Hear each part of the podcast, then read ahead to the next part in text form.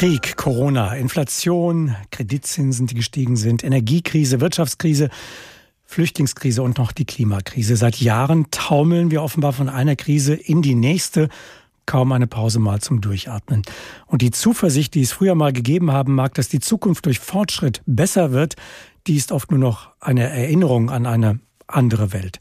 Wie geht's den Menschen damit? Darüber habe ich mit Birgit Lange-Bartels gesprochen. Sie ist Diplompsychologin am Rheingold-Institut und dort Leiterin einer tiefen psychologischen Studie zur Krisenwahrnehmung der Deutschen. Und ich wollte von ihr wissen, ja, Sie führen regelmäßig tiefen psychologische Interviews mit den Menschen in Deutschland durch.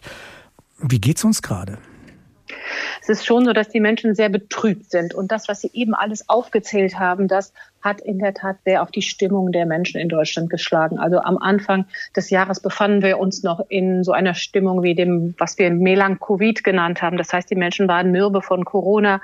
Sie haben sich zurückgezogen. Sie haben Enttäuschungsprophylaxe betrieben, dass sie gar nicht mehr bestimmte Dinge haben planen wollen. Dann sind sie aufgrund des Ausbruchs des Krieges in eine regelrechte Schockstarre gekommen und haben dann aber im weiteren Verlauf auch versucht, den Krieg wieder auszublenden, zu verdrängen, was aber mehr oder weniger gut funktioniert hat. Und er ist immer wieder, wie bei einem Tinnitus, immer wieder auch durchgekommen.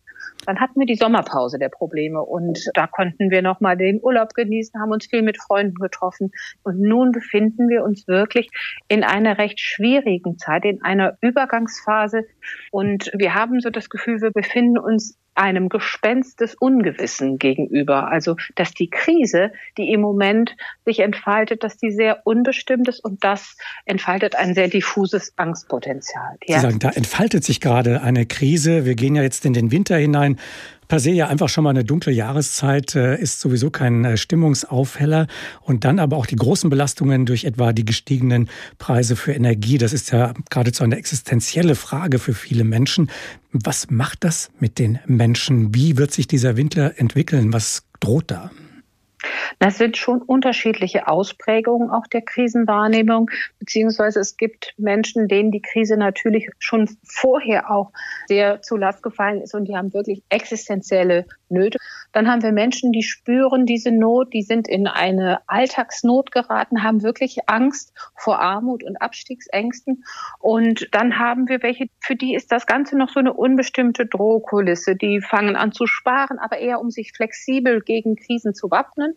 Und dann haben wir aber auch Menschen dabei, die sich des Sparens enthoben fühlen, also die sich eigentlich das Sparen sparen können. Und eigentlich diese Ausprägung der Krisen, das beinhaltet auch die Gefahr einer gesellschaftlichen Spaltung. Schon bei Corona gab es ja die Befürchtung, dass die Krise uns als Gesellschaft beschädigt, dass wir eine gespaltene Gesellschaft sind. Nach diesen zweieinhalb Jahren, fast drei Jahren Corona. Was ist Ihr Eindruck? Was lesen Sie aus Ihren Interviews heraus? Sind wir eine gespaltene Gesellschaft oder hat Corona diese Krise zumindest nur vielleicht ein paar Schrammen hinterlassen?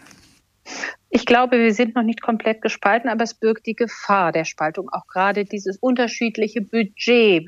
Letztendlich braucht es hier viel mehr Solidarität, die auch von Seite der Politik noch mal ganz anders initiiert werden sollte. Hier geht es wirklich darum, durch diese Krise gemeinsam durchzugehen und Verantwortung wieder zu übernehmen und letztendlich auch gegebenenfalls dann anderen Menschen, denen es noch schlechter geht, auch zu helfen. Einige sagen ja, wir stehen vor einem Wutherbst. Andere wiederum warnen, man soll es auch nicht herbeireden.